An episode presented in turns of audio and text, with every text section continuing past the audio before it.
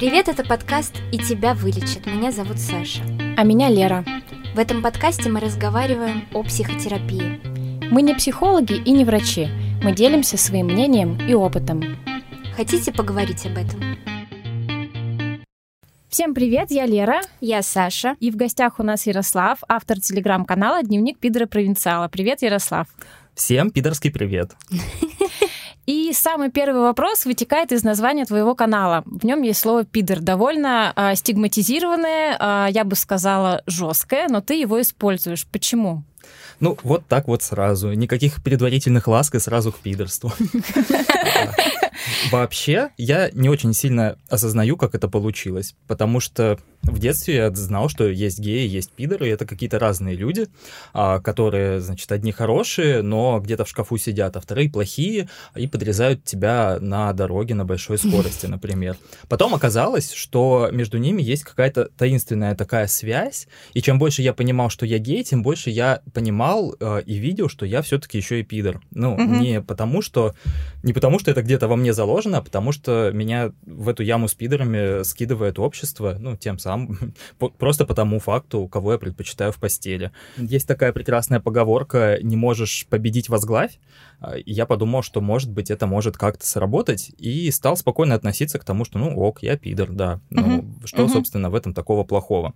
Потом прошло достаточно много времени до того момента, когда я узнал, что, оказывается, есть такое даже движение, реклейминг, ну, не движение, есть термин такой, а, по присваиванию к себе а, тех обидных каких-то обзывательств, которыми тебя наделяет общество.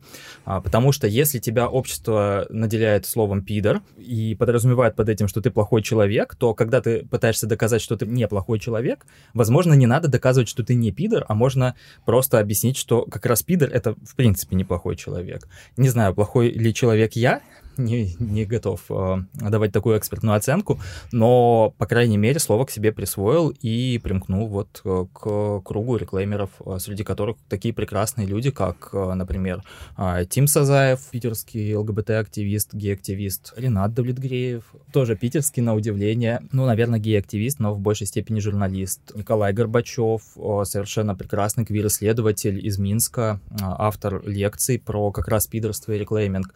Ну, есть еще несколько человек. Я боюсь ошибиться как с Ренатом в фамилиях, поэтому э, остановлюсь на этом. И постепенно вокруг этого наросла какая-то такая оболочка из объяснений, почему как так получилось, как это работает с логической точки зрения. Но изначально это был просто, просто порыв такой.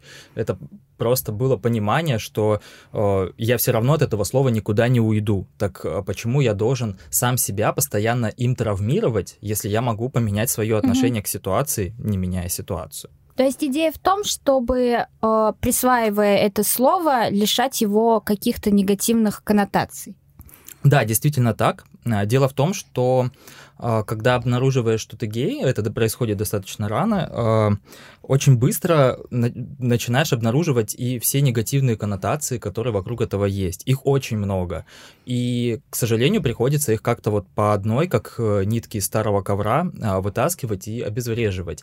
И сил на то, чтобы победить весь мир и всему миру объяснить, что вот это не так, а это неправда, а это вообще не про меня, не остается. Поэтому с точки зрения как бы такого психологического комфорта, а, наверное, экологичнее и правильнее а, найти в себе один раз силы на то, чтобы это все принять, понять, что это все одна проблема, а не то, как это видится, что это куча разных отдельных проблем, и а, работать над собой, принимать себя, любить себя и почему бы не любить себя со словом пидор? Ну, угу. вообще ничего. Это просто звуки, это просто буквы. А да, то, я тоже подумала, что это всего лишь набор букв, да. которым мы присвоили какое-то значение. Слова вообще очень легко меняют свое значение. Да, да. Поэтому. Да. Про это, да, вообще можно отследить, как все слова, которые как-то касались геев, очень быстро становились чем-то плохим. А, вспомните даже слово «голубой», оно угу. не очень долго просуществовало, ну вот как-то в, позднем, в позднесоветское время и раннероссийское. Сейчас его практически да, не услышишь. Да, да. Но изначально это были, безусловно, творческие, очень талантливые люди, а потом это уже превраща... превращалось в это гоповское. Ты чё, голубой, что ли? Ну, чем оно отличается от «ты чё, пидор, что ли?» Э, или, например, слово гей, казалось бы, ну что тут такого? А, вроде как там в 90-е годы открылись границы, узнали какую-то лексику, узнали, что вот э, голубые — это гей, но, тем не менее, уже сейчас мы видим, как э, разные политики говорят слово «гей» а, тогда, когда нельзя материться. И они хотели просто назвать какого-то человека мудаком, э, простите, уебком и пидорасом, но поскольку все эти слова нецензурны, они просто говорят о нем «гей». И в чем разница? Никакой разницы. То есть вопрос не в буквах. Да, да, согласна. Ты говоришь о том, что я осознавал себя как гея. А когда это произошло? Что ты чувствовал в тот момент? Тут есть такая а, классная история про а, ложную память, поэтому я не могу утверждать на 100%, что все, что я как я это проговариваю, все на 100% именно так и было. Я а, постоянно об этом задумывался и продолжаю задумываться, и буду, видимо, продолжать задумываться. Мы всегда возвращаемся к своим корням. Каждый раз я достаю вот эти воспоминания из э, какой-то коробочки у себя на задворках памяти, отряхиваю с них пыль, и, возможно, в них что-то меняется в процессе. Процесс этот длится уже долго, повторялся много раз, и что именно а, что именно в нем точная правда, а что какой-то дальнейший домысел и переосмысление, не могу сказать. В принципе, начиная с того времени, как я себя помню, всегда интересовался только мужчинами. Причем кстати, отмечу, что сверстники там в четырехлетнем возрасте меня не интересовали ровным счетом никак. Почему-то мне очень нравились э, вот такие Э, ну, мужчины-мужчины, грубо говоря, с обложек журналов. Журналов таких не было, зато а, я 93-го года рождения, 4 года мне было где-то в 97-м. В это время помню, что были популярны фильмы с гладиаторами. И они все время были э, полуголые Офигенные и в мужики. Да, да. Четырехлетний Ярик вообще ничего не знает ни про секс, ни про геев, ничего такого. Но как хотелось прижиматься к этому телу. Вот чего-то хотелось, чего конкретно непонятно, но очень хотелось. И, в общем-то, когда ты это не проговариваешь, и никто тебе не объясняет, что это плохо, заметить, что что-то не так, невозможно в принципе. Я думаю, ну, блин, ну, раз со мной так, то у всех так. Так я думал вообще очень много о чем. И там младшая школа, я тоже стал уже засматриваться на сверстников, ну и на учителей помоложе. Но где-то вот классу к четвертому-пятому я вдруг наконец сообразил, что когда ругаются на кого-то пидорас, то подразумевают э, именно то, что я о себе чувствую. А, а другие люди чувствуют иначе. Все то же самое, что чувствую я, они чувствуют к женщинам ну, я говорю о других парнях, mm-hmm. естественно, там на тот момент не сравнивал себя с девушками, или с девочками, учитывая возраст и нашу градацию этих слов. И тогда было страшно, и тогда было непонятно. Это вот я очень быстро провалился в стадию отрицания и долго в ней э, пробыл. Долго Ой, это сколько?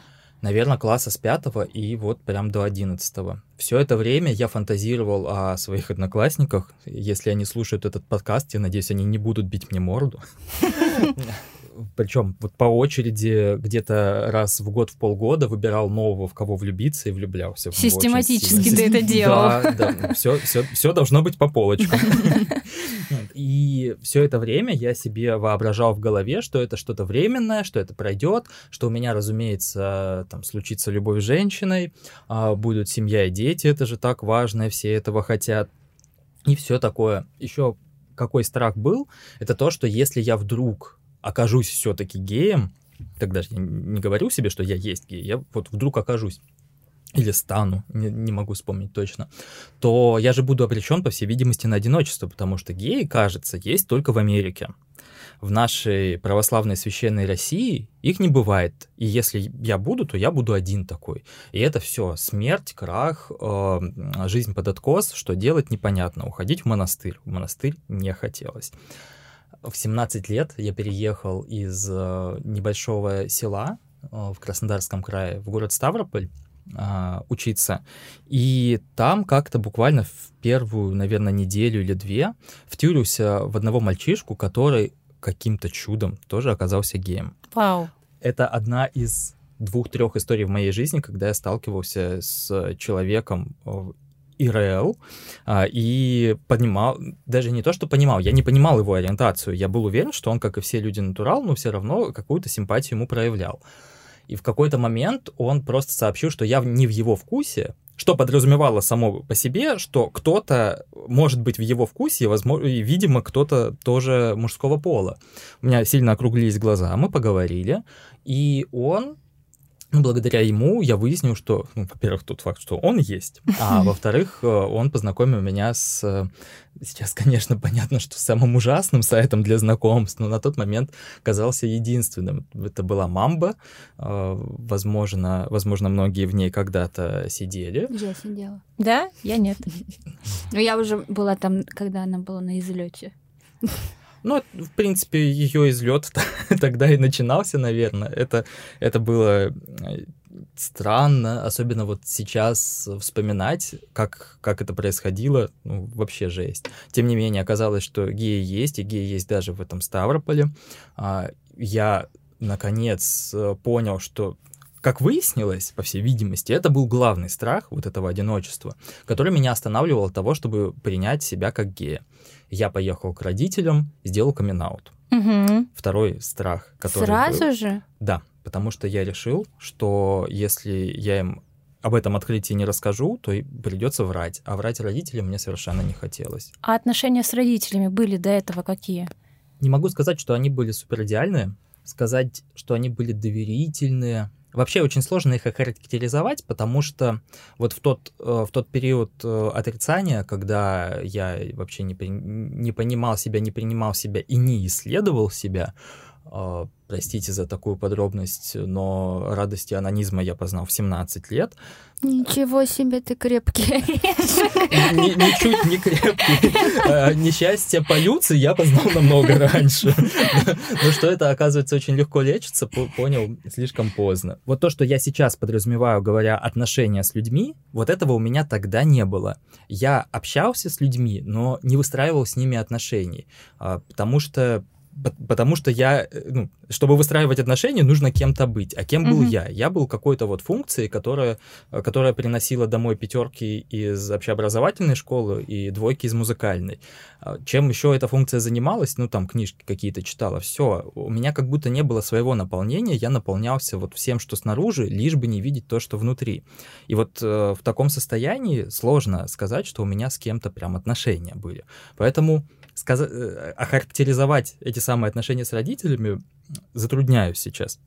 Мы жили под, под одной крышей, а мы, у нас не было в семье там, принято какого-то дикого семейного насилия, а, но и особой откровенности между нами тоже не было.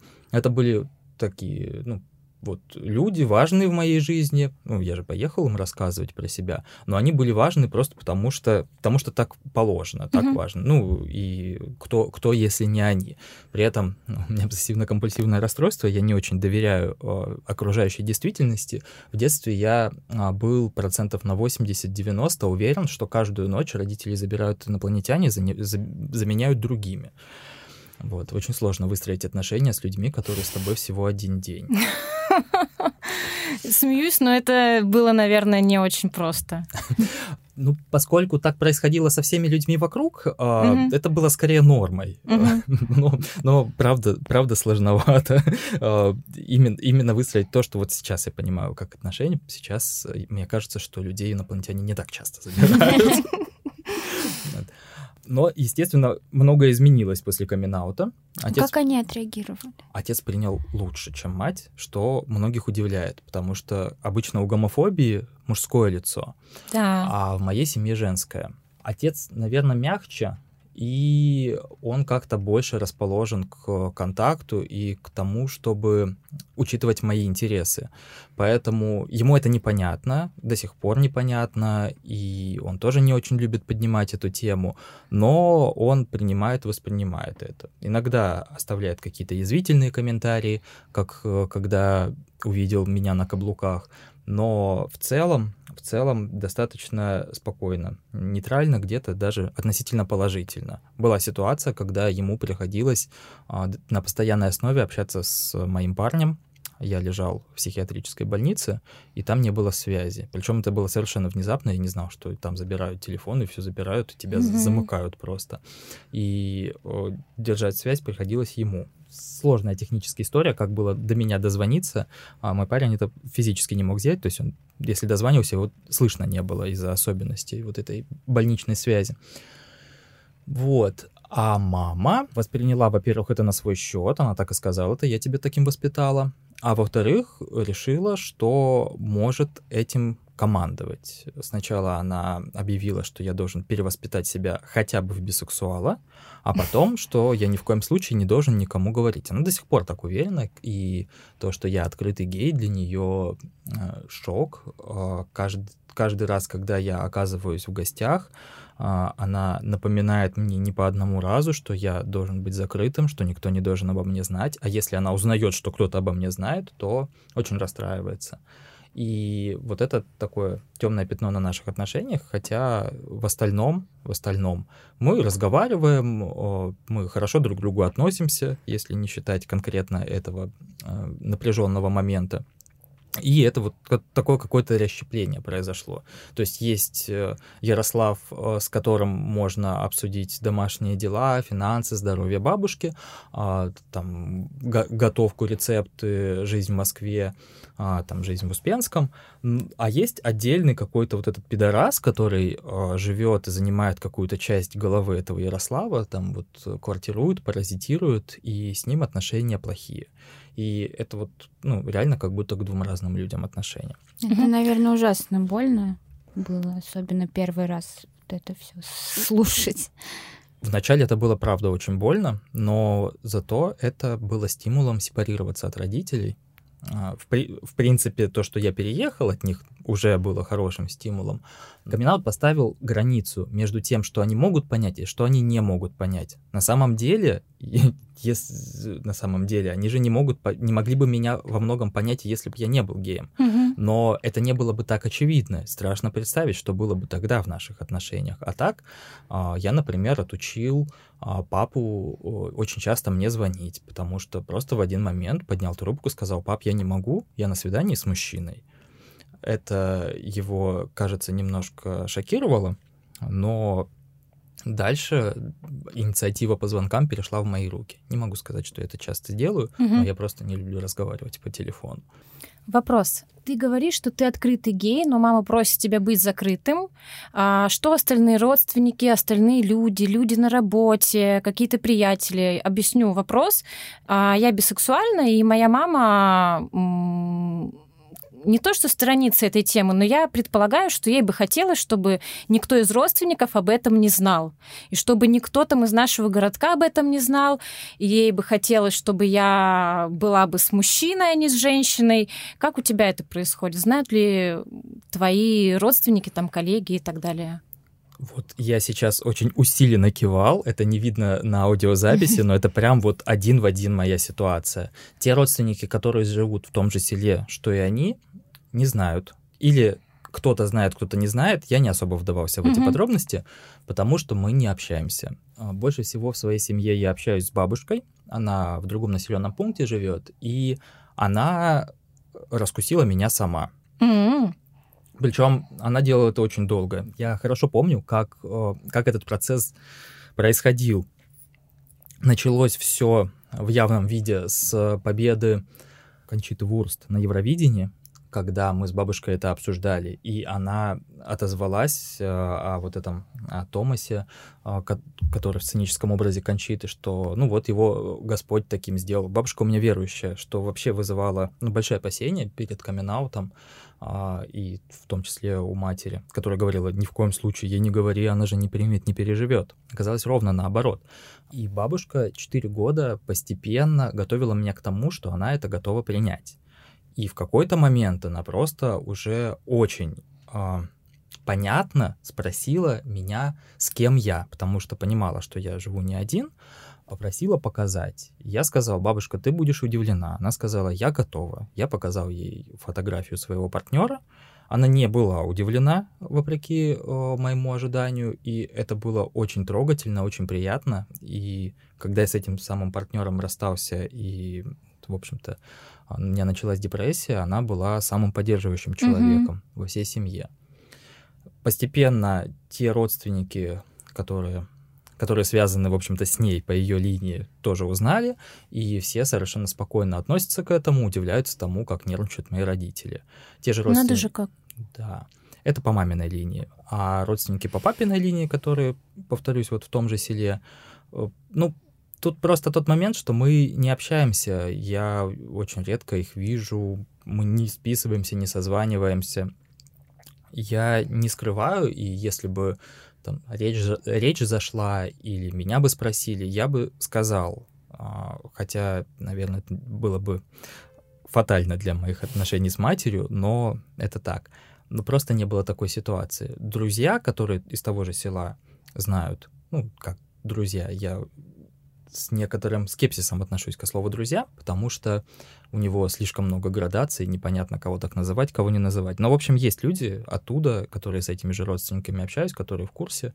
Так что думаю, что мои двоюродные братья знают, просто мы это не обсуждаем. А что касается старших родственников, то там нет. Ну, я понимаю, что они не примут, но, к их счастью, они не оказывались в той ситуации, чтобы узнать. Коллеги. Коллеги. С коллегами интересная история. А, первый камин на работе у меня случился. Я работал еще в журналистике. И, в общем-то, для всех все было как, как так и надо. А, никого не удивило. Окей. А следующим местом работы было у меня министерство. Угу. Это госорган, там чиновники, преимущественно, как мне казалось, пропутинисты.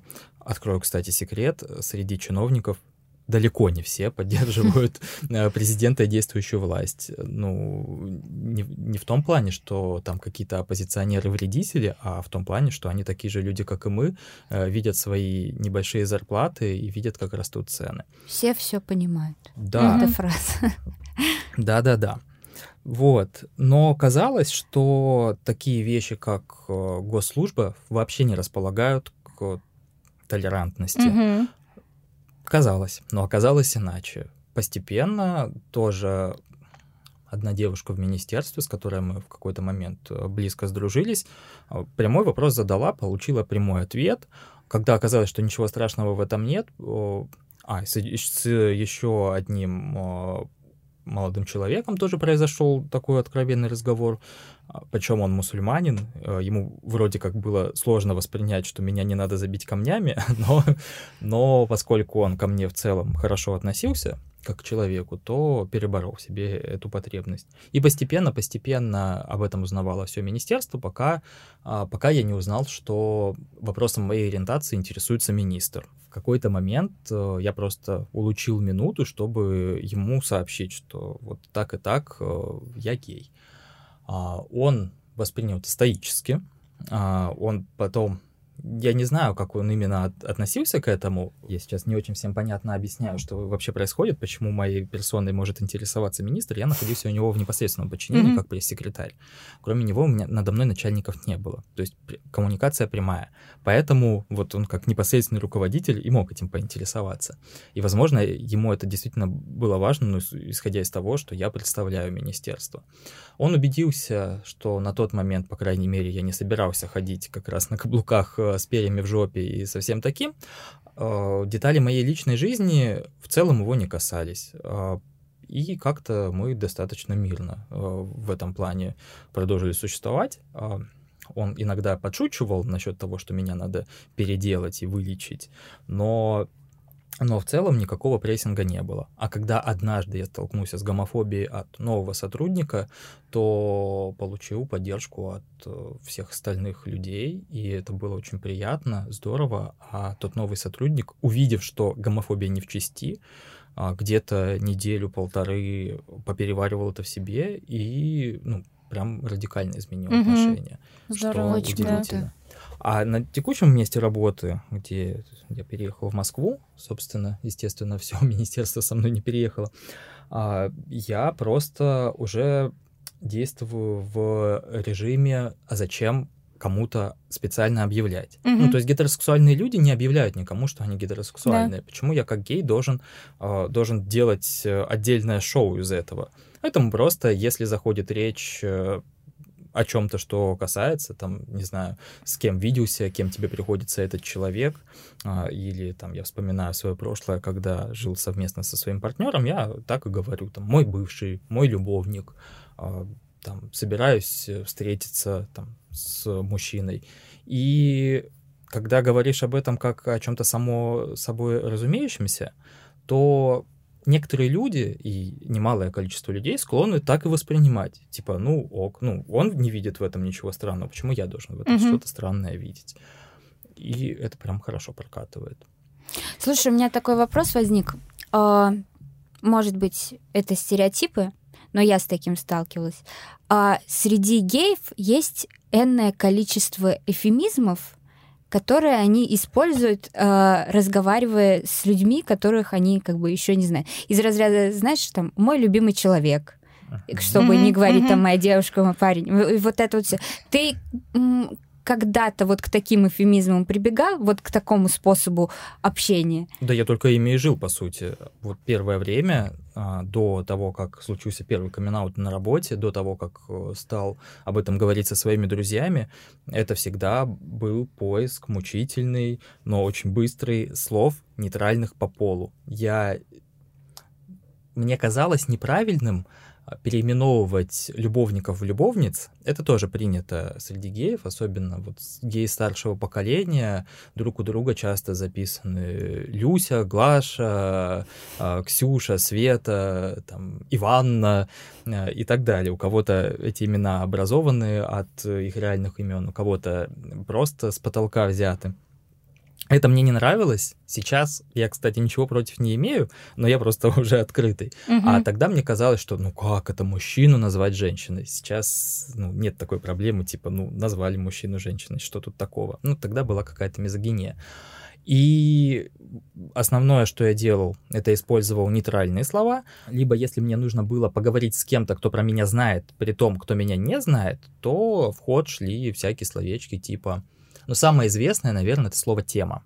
Угу. Тема означает э, гомосексуалов, бисексуалов и, ну, вот и так далее. А, и вроде как подразумевается, что гетеросексуальные люди об этом не знают. Самое интересное, что тем много, потому что... Есть же еще БДСМ, да. БДСМ. А, Ты в теме? В какой? Да, да, да. Это, это, кстати, в какой-то момент стало сложностью, потому что когда когда с этим словом пытаешься подкатить к человеку, чтобы узнать его ориентации, то не всегда получаешь точный ответ, потому что тема это еще и потребители психоактивных веществ. Mm. А, иногда так нас почему-то в Ставрополе себя так называли о, слушатели хип-хопа. И, в общем, этих тем действительно так много, что слово просто потеряло всякий смысл. Я тоже так иногда делаю. Я ну, вроде да, как... Э, я полуоткрытая бисексуалка, наверное. Ты говоришь про то, что коллеги воспринимают лояльно, а, но ты наверняка все равно сталкиваешься с гомофобией. Ну, я считаю, что наше государство гомофобное. Расскажи а, немножко вот про эту часть. Так и есть. Наше государство гомофобное, общество гомофобное. И говоря лояльно, нужно ставить звездочку определенную, что лояльно угу. на фоне того, что е- чего ты ожидаешь и что угу. есть в принципе вокруг, потому что э, лояльные коллеги, ло- ну в меньшей степени лояльные друзья, потому что друзья все-таки ближе к тебе по духу, а люди, которые, ну люди, которых ты не выбирал, а, не будут так тобой проникаться. Это просто люди, которым либо все равно, а, либо которые терпят и не проявляют агрессии. Это не значит, что они считают, что да, там геям нужны равные права, лесбиянкам нужны равные права, и, и в общем-то, всем нужны равные права. Нет, это не так. Скорее, это про то, что, ну, это его дело, я не лезу к нему в постель. Не хочет конфликтовать. Да, да. Ну, там, вплоть до того, что, ну, Ярослав с припиздью, поэтому uh-huh, uh-huh. Вот, вот так. Ну, раз с припиздью, значит, можно и пидором быть. Я не могу сказать, что я сталкивался слишком часто с гомофобией в жизни, прям такой агрессивной, чтобы меня там хотели убить, хотели побить. В этом плане повезло. Может быть, потому что я не очень часто выхожу из дома, кроме как э, на учебу, на работу. А, но, конечно, с этим сталкиваешься очень много в интернете, а, потому что если не, если не часто выходишь из дома, значит, чем занимаешься? Залипаешь. Сидишь в интернете. Да. А, сидишь где-нибудь в комментариях, э, в чатиках, и да, ну, в чатиках, в комментариях, конечно, приходят э, люди э, не столько с желанием высказать свою позицию, сколько желанием поорать, обидеть. отвести душу, да, обидеть. Ну, разные, разные причины, но очень часто это выражается в таком привычном паттерне бей пидора.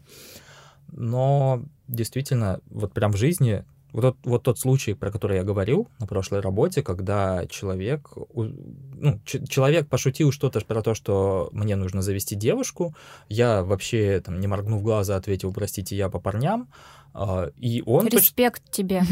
И он точно так же, не моргнув глазом, сказал, увижу за стенами министерства, пристрелю. Ничего себе. Э, и он сказал... Сука э, такая. Он, он сказал это таким очень холодным голосом э, и очень серьезным. А остальные как отреагировали? Остальные были в некотором удивлении, все промолчали. Я понял, что мне ну, прям плохо. Э, от этого мне стало страшно, мне прям правда стало страшно, хотя вроде никакого ружья у него в руках не было. А, и я сбежал из кабинета, благо это был не мой кабинет, а мы не, не сидели в одном помещении, и старался его так э, избегать. Он со мной не здоровался, ну, я тоже не стремился это сделать. И на всякий случай а, я подошел там к руководителям, в общем-то, к его руководителю, а, который про меня знал, сообщить, что вот есть, если что, есть такой конфликт. Я не знаю, как с ним быть. Руководитель сказал, хм, ну, я думаю, говорит, а, мы скажем ему, что это у нас так принято. И он еще просто должен пройти обряд инициации.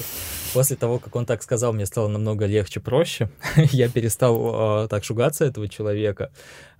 И я думаю, что он сам тоже заметил, что в, в, в общем-то, никто не, не стремится поддержать его в стремлении меня укокошить, и, как я уже говорил, достаточно быстро стал и здороваться, а, и по работе общаться, угу. и вообще без всякого, на самом деле, негатива. Когда в комментариях тебя пытаются задеть, обидеть, говорят что-то неприятное, как ты реагируешь? Ты вступаешь в коммуникацию, ты отстаиваешь как-то себя, или ты банишь, блочишь и там нахуй посылаешь? Чаще отстаиваю, но это, наверное, потому что я чем-то похож на тех комментаторов, мне тоже хочется высказаться в интернете, мне тоже хочется на кого-то накричать. К сожалению, не могу похвастаться абсолютной рассудительностью и способностью кого-то аргументированно переубедить э, в плане гомофобии. Очень часто я вовлекаюсь в конфликт эмоционально, могу раздражаться, сердиться, срываться, а, писать тоже какие-то вроде как обидные вещи, ну, которые принято считать обидными, называть людей тупыми, а, как будто это аргумент, хотя это, конечно, никакой не аргумент. И это все превращается в обычный, обычный интернет-срач. Иногда и последнее время все чаще я, когда замечаю за собой вот эту вот тенденцию распаляться, то останавливаю себя и просто выхожу из спора. Я все еще не могу, если у меня нет такого особого расположения и состояния сил, а, что, что я могу кому-то долго объяснять и рассказывать и приводить контраргументы, то это не часто случается. Тогда, тогда мне лучше, правильнее, экологичнее угу. просто выйти из спора. Исключение составляет э, чат при моем канале, из которого я не могу выйти но там я чувствую себя в своей тарелке, и там немножко иначе происходит. А туда приходят гомофобы именно чтобы кого-то обидеть, оскорбить. А, был э, налет э, поклонников э, Владислава Позднякова, которые выкачивали из чата данные участников, пробивали в соцсетях, потом Обалдеть. выкладывали. Вот. Ну, и примерно такие люди периодически забегают в чат, пришлось сделать объявление в чате, что он открытый, и учитывайте, что вам, ребят, нужно побеспокоиться о своей информационной безопасности. Но после первого набега я понял, что ну, срываться на них э, бессмысленно, они же за этим отчасти пришли, ну, кроме того, чтобы кого-то слить, как это называется. А вот э, когда они прибегают и говорят «фу, пидоры», можно сказать «фу, пидоры». Там, э, там есть прекрасный совершенно трансгендерный чувак, которому говорят «да ты баба», он говорит «да, я баба». Э, и мы, мы с ним, э, кажется, доводим этих гомофобов до какого-то белого коленя, они понимают, что с нами совершенно неинтересно и сами выходят. Хорошая тактика. Да как оказалось, самая действенная. Я не сразу к ней пришел, но сейчас она мне очень нравится. Я жду следующего набега. Но что-то последние недели три их не было. Слушай, вот все, что ты рассказываешь, не то, что мы до этого этого не, не знали, да, но это капец как сложно быть открытым геем о, у нас в стране, в принципе, где бы ты ни была, у нас тем более. Ты можешь сказать, что это повлияло на твою э, психологическую жизнь, психическое здоровье, э, что именно вот это неприятие стало причиной каких-либо проблем? Я бы сказал совершенно иначе, что причиной проблем было неприятие себя э, и закрытость. А сейчас принципе, если общаться с открытыми геями, то можно заключить для себя, что большинство геев, вот как, как я уже говорил, с припиздью, с какими-то проблемами психологическими, а, и это кого-то может убеждать в том, что гомосексуальность — это болезнь, раз ей сопутствуют другие болезни. На самом деле, если копнуть чуть глубже, то окажется, что если человек дошел до стадии, э, что он стал открытым геем э, или бисексуалом, ну, соответственно, лесбиянкой, бисексуалкой, э, пансексуалом, пансексуалкой э, и много еще слов, которые не поместятся в весь выпуск, то, скорее всего, человек просто достаточно много за собой наблюдает и достаточно о себе э, беспокоится. Чтобы стать открытым геем, на самом деле нужно о себе хорошо беспокоиться.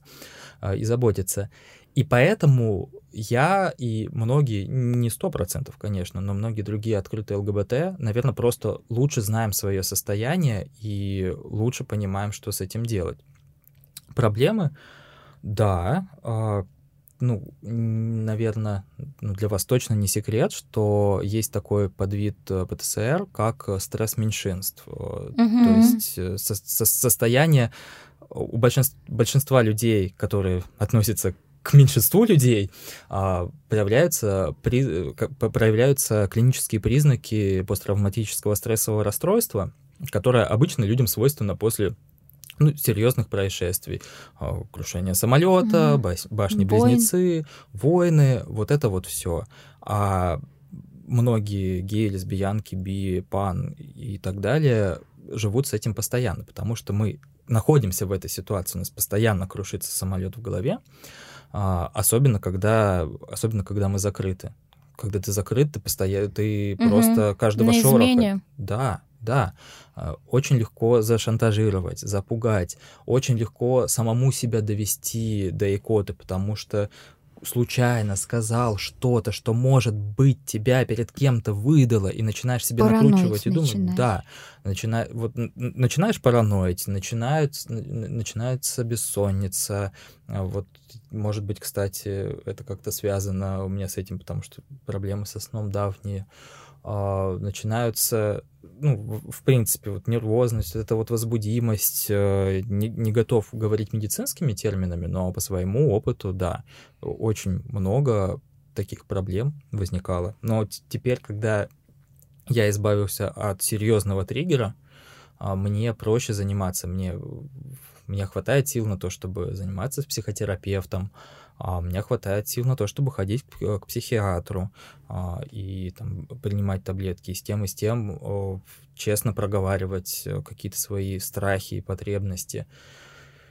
А, и открытость в этом плане скорее целительна, чем угу. трав, травмирующая, потому что, ну, учитывая, что я с припиздью скажу это третий раз, а, поводы, поводы стрессовать у меня были бы и так, и так. Пидором меня бы называли, даже если бы я был закрытым, потому что либо кто-то узнавал бы, либо кто-то догадывался бы, либо кому-то просто было неприятно, что я не совсем соответствую нормам маскулинности. А по крайней мере, я себя в, в этой ситуации в меньшей степени стрессую сам. Угу. А ты стал открытым, стал принимать себя э, полностью уже в терапии? Или ты сначала как-то к этому пришел, и уже потом у тебя хватило ресурсов на то, чтобы пройти психотерапию? Второй вариант, а, потому что, ну, во-первых, психотерапия это дорого. И да. когда живешь в Ставрополе, это зачастую просто недоступная роскошь. А, во-вторых, чтобы понять, что тебе нужно идти к психотерапевту, нужно уже преодолеть стигму, потому что э, ходить к психотерапевту тоже страшно. Может, может быть, и то не факт, что чуть, чуть менее страшно, чем быть геем, но все равно ты что, ненормальный, э, у тебя что, лишние деньги, ты что, не можешь просто набухаться и забыть, просто не грусти угу. и так далее. Ну, Классика. я уверен, что сталкивались тоже с этим. И первый шаг нужно было сделать внутри себя. И я его сделал уже после того, как э, себя принял. Не могу сказать, что я себя принимаю на 100%. Не в плане того, что я себя принимаю как гея на 100% или нет, а в принципе себя, uh-huh. со своими реакциями на мужчин, э, как, э, как сексуально интересующих меня людей, на просто людей. Но да, сначала я принял в себе гея, а потом пошел за помощью. Давай немножко о твоем канале. А ссылочка будет обязательно в описании подкаста. О. А, канал называется Дневник Пидора Провинциала. Я очень люблю твой канал. О чем он? Какова его миссия? Я как раз задумываюсь последнее время, что я не очень хороший медиа-менеджер, если не понимаю свою миссию, свою аудиторию а, и свой потолок роста. А, изначально, как, как он он, канал ни разу не менял свое название. Изначально это был, правда, дневник. Uh-huh. Я просто записывал туда то, что со мной происходит. Я как раз был в депрессии, и хотелось выговариваться. И хотелось выговариваться с какой-то вот видимостью анонимности. Тогда это был анонимный канал. Некоторые друзья про него знали некоторые нет. Чего там только не было. А, идея была в том, чтобы взглянуть на проблемы гетеросексуалов с точки зрения гея, ну, или пидораса, потому что многие гетеросексуалы так воспринимают меня. Угу. И найти либо что-то общее, а, либо какой-то необычный взгляд. Не могу сказать, что это пер- первая цель достигнута, потому что, потому что потом все как-то заверте. А, я стал читать про феминизм, я стал читать про гей-активизм, появление канала вообще запустило этот механизм интереса. Я стал что-то писать, стал задумываться и понимать, что мне не хватает информации. И полез в интернетик, и благо очень много телеграм-каналов на эти темы, классных, здоровских. Затем, собственно, и каналы по психологии, по помощи. На ваш канал я таким образом вышел, он тоже прекрасен. Спасибо. Вот. Чест, честно говоря, вот эта вот фишка с тем, чтобы задавать вопросы профессионалам, а не пытаться самим на, на них ответить, это просто гениальная вещь. Я думаю, как бы, как бы ее у вас украсть по, а, по своей тематике. Вот что, что такое этот канал сейчас, мне сложно ответить, потому что там, там много рефлексии или рефлексии, не могу вспомнить, как правильно слово. не суть. Да, на какие-то новости, на какие-то события, и, в принципе, ну, я продолжаю исследовать, что такое быть геем, что такое быть пидором для себя, и делюсь этими какими-то открытиями а, с людьми, и оказывается, что, да, людям, не, некоторым людям это заходит, э, они подписываются и комментируют.